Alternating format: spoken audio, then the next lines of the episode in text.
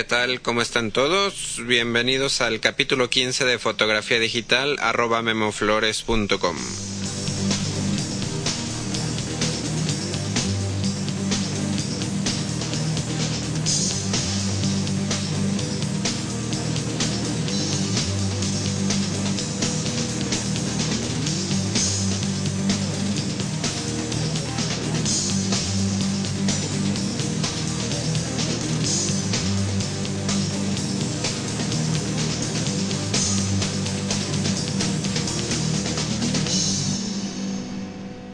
Bueno, pues ¿cómo están todos?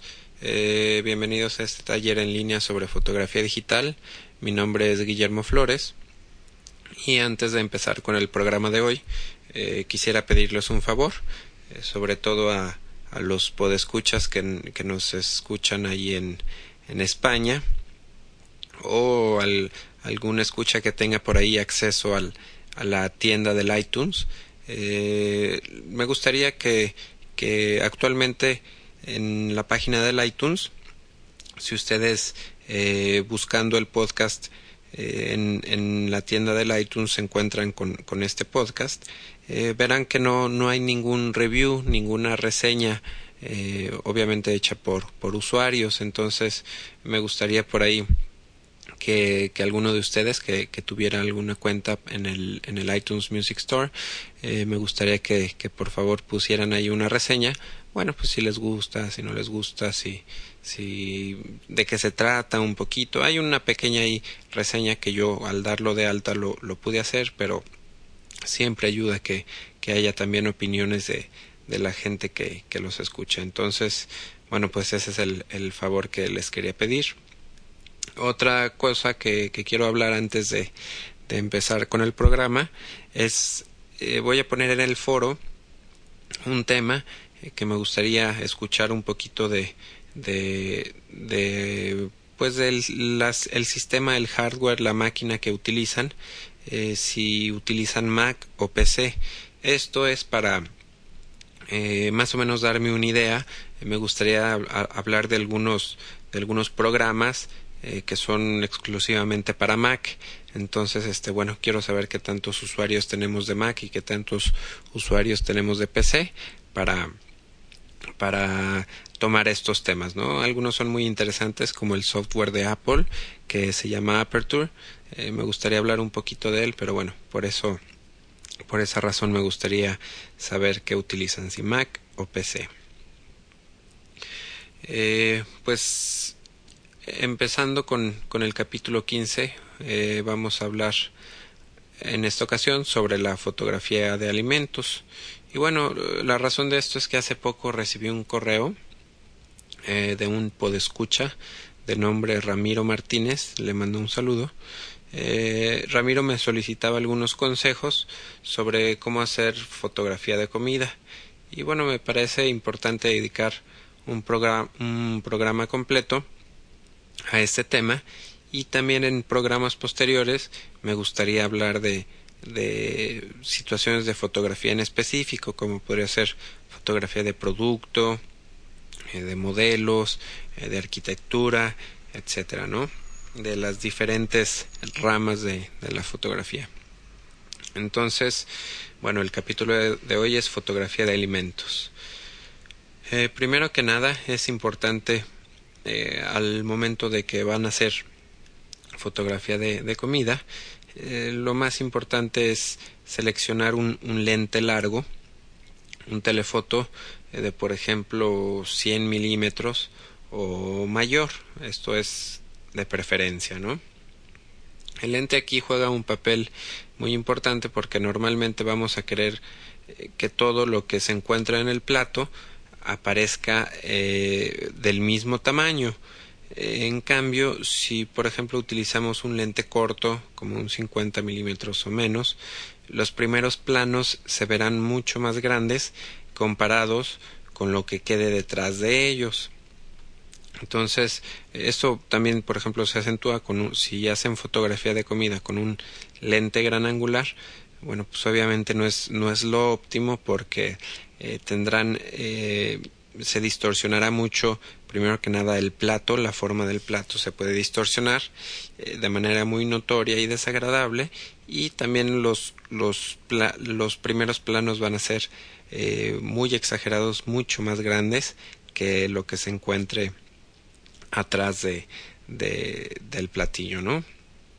En cuanto a iluminación, es importante que nunca tomemos una fotografía de comida con flash directo, eh, con el flash que, tiene la cámara o con un flash externo.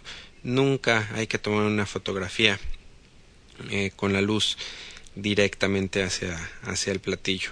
Esto nos causa una iluminación frontal muy plana y brillos muy desagradables y también algunas sombras por ahí muy definidas. Entonces no queremos eso en, en una fotografía de comida. Eh, para lograr una iluminación más agradable tenemos dos opciones dependiendo del equipo que, que tengamos, ¿no? Eh, la primera opción, y a mi gusto la mejor de ellas, es trabajar con luz electrónica o con flashes, utilizarlos eh, suavizados con pues puede ser con cajas de luz o con sombrillas o hasta rebotados pudiera ser.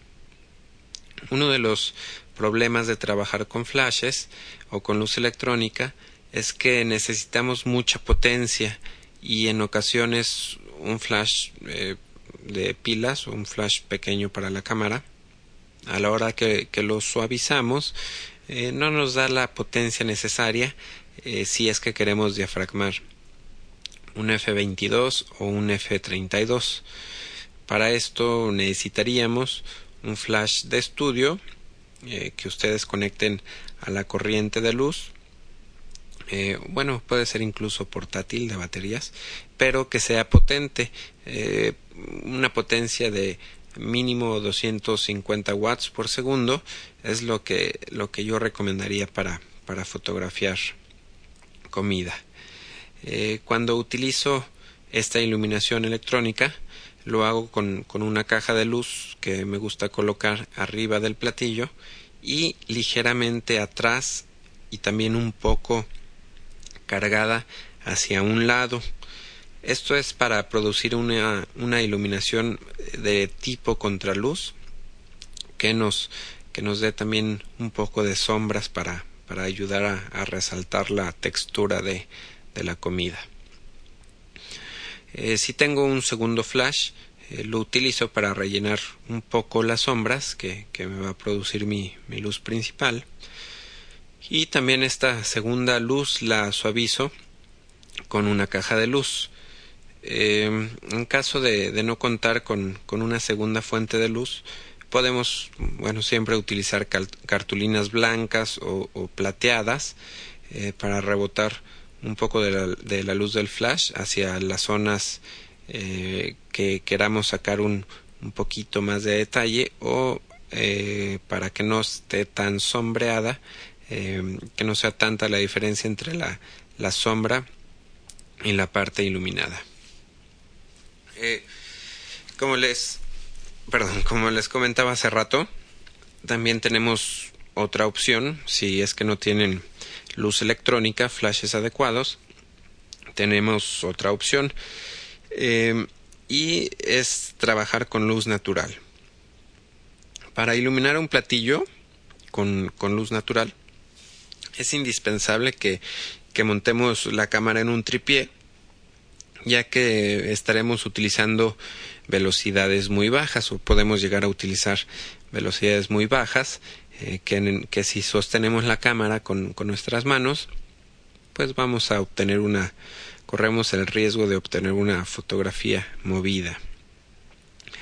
Eh, las mejores fuentes de luz natural eh, para tomar comida obviamente son las ventanas, ya que nos pueden, nos producen una iluminación muy suave y aquí nada más hay que cuidar un detalle, que la luz que proviene de las ventanas eh, no tiene la temperatura de 5500 kelvins, así que ten tendremos que tomar nuestras precauciones para hacer un balance de blancos correcto y o tomar la, la fotografía a nuestra tarjeta gris para poder balancear eh, nuestros archivos RAW posteriormente.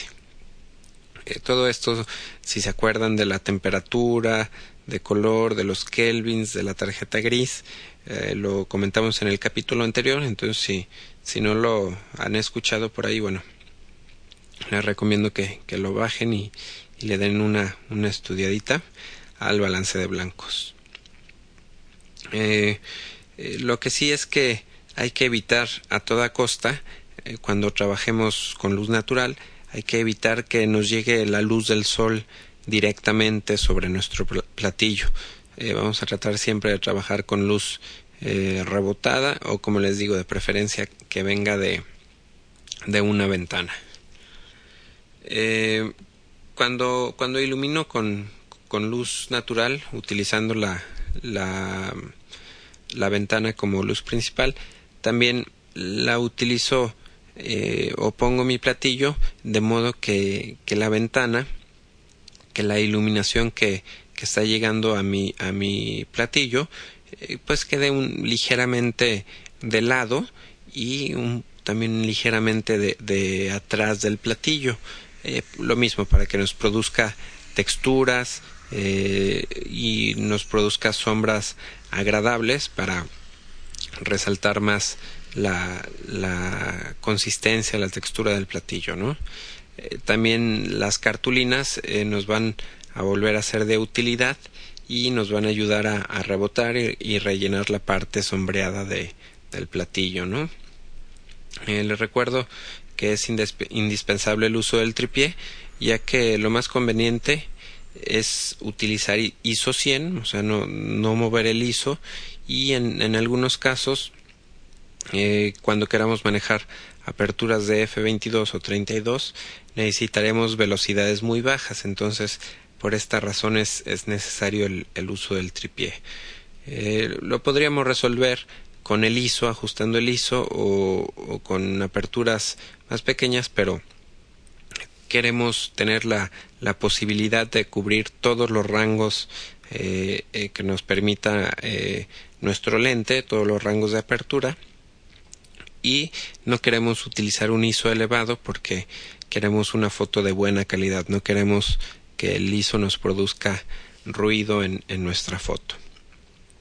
Otro consejo aquí, eh, cuando utilicemos velocidades bajas, es que podemos levantar el espejo de nuestra cámara y utilizar el, el, el self timer para evitar que nosotros mismos eh, movamos la, la cámara a la hora de, de presionar el obturador. O también utilizar un, un, control remoto para disparar la cámara o también lo podemos hacer eh, conectando nuestra cámara a la computadora. También eh, podemos eh, dispararla desde la computadora y así evitar este movimiento. Y bueno, ahora vamos a hablar un poquito del platillo en sí. Al fotografiar comida, muchas veces corremos el riesgo de que nuestro platillo pueda ir cambiando de, de, de apariencia mientras acomodamos nuestro equipo o mientras estamos tomando la, la foto. Entonces es importante que tratemos de que la persona que lo está cocinando, que lo está preparando, eh, cambie algunos detalles de la receta original para que la consistencia y sobre todo para que la, la apariencia del platillo eh, se conserve por más tiempo para que tengamos más oportunidad de tomarle fotos sin que sin que esté perdiendo la apariencia o consistencia el, el platillo. Eh, muchas veces si son cosas frías, bueno, hay que buscar tomar fotos en un lugar eh, de preferencia con, con, aire acondicionado, ¿no? Esto también nos ayuda mucho a, a cuidar la apariencia del platillo. El, el, aceite, por ejemplo, también nos ayuda eh, a que la comida luzca más atractiva. Eh, estos son como maquillajes para la comida, ¿no? Entonces siempre por ahí ayuda un poquito de aceite. Eh, la glicerina, eh, la glicerina también se utiliza mucho para fotografía. Si, por ejemplo, con un botecito de spray y un poco de glicerina, podemos rociar los, los vegetales o, la fruta por ahí que, utilicemos de fondo les podemos poner un poquito de, de spray de, con glicerina para que nos den la, apariencia de que luzcan más frescos con estas pequeñas gotitas que, que seguramente ya han visto por ahí en fotografías. Podemos utilizar agua, pero la glicerina dura más tiempo y es como más eh, la textura de las gotas es como más exagerada y eh, por esta razón la, la, recomiendo utilizarla no el fondo y la decoración del set eh, también es muy importante eh, por ejemplo botellas y copas de vino son, son muy útiles canastas con pan eh, pasta cruda puede ser vegetales frutas frascos de aceite de olivo, trigo, flores, en fin. Algunos de estos elementos nos van a ayudar a que nuestra composición sea más atractiva y a que el platillo luzca más. También nos pueden añadir un poquito de, de color a, nuestra fotografía y bueno, esto eh, puede ser muy, muy interesante, un, un fondo más, más colorido, ¿no? Hay también hay muchos estilos de fotografía de comida. Hay, eh, por ejemplo, fotos que tienen encuadres muy abiertos. Algunos tienen poca profundidad de campo, algunos tienen más profundidad de campo.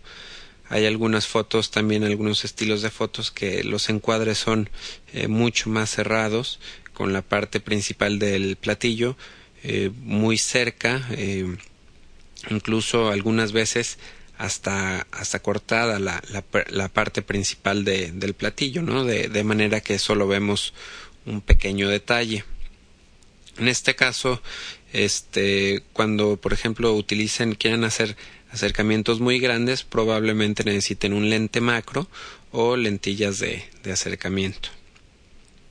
Eh, les comentaba de los estilos de la fotografía porque bueno siempre tenemos que platicar con la persona que nos esté solicitando las fotos eh, para ver qué tipo de, imágenes está buscando muchas veces ayuda que, que, la persona que nos solicita el trabajo nos enseñe fotos o le pidamos que nos enseñe fotos que le gusten como ejemplo para, para nosotros poder interpretarlas y buscar resultados similares. Eh, ¿Qué es lo que tenemos que interpretar? Bueno, más o menos los encuadres, eh, si le gustan encuadres abiertos, cerrados, eh, profundidades de campo mayores o menores, así como iluminaciones más contrastadas o, o, un poquito más parejas, más suaves. también la persona que, si la persona que, que, nos solicita las fotos, pues muchas veces no, no tienen muy claro bueno, pues en este caso eh, nosotros eh, podemos proponerle incluso tomar fotos de pruebas y estárselas mostrando en, en, la cámara digital para que él decida lo que, lo que mejor le, le pueda funcionar, ¿no? Personalmente, bueno, a mí me gusta hacer encuadres cerrados. Cuando, cuando tomo fotografías de comida me gusta hacer encuadres muy cerrados. Eh, bueno, no tanto. Este encuadre más o menos que no me gusta tomar el plato completo, me gusta eh, tomar solamente lo que está adentro del plato, enfocándome eh, ahora sí que a, la parte principal del platillo, ¿no? Eh, me gusta manejar, por ejemplo, diafragmas de F5.6 o diafragmas de 8 em, para que el fondo se alcance a distinguir, pero que quede, que quede un poquito fuera de foco para, para que se vea solamente la textura y también para que resalte la parte principal de, del platillo. Eh, pero bueno, hay que entender que algunas personas eh, pues les gusta ver la mayor parte de la foto bien definida sin estar el, el foco fuera de foco, eh, el fondo fuera de foco, perdón. Este, recuerden que entre más cerrado sea nuestro encuadre, pues vamos a tener menor profundidad de campo. Entonces, bueno, pues esta ya será decisión de ustedes y también de depende tal vez un poco de, de, la, los resultados que quiera la persona que solicita las fotos, ¿no? Eh, cuando se trata de fotografiar un solo platillo, me gusta probar con diferentes iluminaciones. Eh, algunas pues luz tal vez un poquito más de frente, algunas eh, voy moviendo la luz más hacia, hacia los lados, más hacia arriba, más hacia la altura de, del platillo. Juego con cajas de luces grandes, pequeñas para eh, buscar más o menos contraste. A veces también utilizo luces puntuales para acentuar una parte pequeña del platillo o para, para dar un contraluz, por ejemplo, con, con una luz puntual también. Eh, en fin, la cosa es que, que experimenten y también, por ejemplo, con los valores eh, que van a poner en la cámara. Por ejemplo, eh, a mí me gusta siempre tomar tal vez de la misma foto eh, unas dos o tres o hasta cuatro fotografías con diferentes aperturas. desde lo más abierto, que puede ser un F2, dependiendo del lente que tengan, un F2, un F4 y eh, tomar alguna otra con F8 y tomar tratar de tomar una fotografía hasta con F22 o F32 dependiendo del, del que utilice. Eh, obviamente pues para esto ya les comentaba van a necesitar velocidades muy bajas y tripié o mucha potencia en, en los flashes. Eh, Recuerden también que, estamos trabajando en formato digital y que bueno, pues podemos hacer tantas pruebas como, como necesitemos y al final, bueno, pues analizarlas en pantalla y decidir qué, qué imágenes nos van a funcionar mejor. En fin, eh, la fotografía de alimento, bueno, yo creo que es, que es muy interesante y por ahí constituye también eh, algunos retos para, para nosotros los fotógrafos Así que definitivamente le recomiendo probar, si es que no lo han hecho, eh, con esta rama de, de la fotografía. Eh, pueden, no sé, a mí cuando empezaba en la fotografía me gustaba mucho experimentar, de repente, eh, pues hacía pruebas yo mismo con, con platillos muy sencillos, este, los, los maquillaba, los, los acomodaba, en fin, los ponía todo todo un este pues armaba todo un set para ahora sí que para probar hacer pruebas yo mismo y ver qué, qué resultados podía obtener en, en la fotografía de comida. Entonces eh, pues nada esto fue el, el capítulo 15 de este taller en línea sobre fotografía digital. Eh, yo soy Guillermo Flores. Ya saben que me pueden escribir. Mi correo electrónico es info y eh, pues los espero los espero el próximo capítulo. Me despido.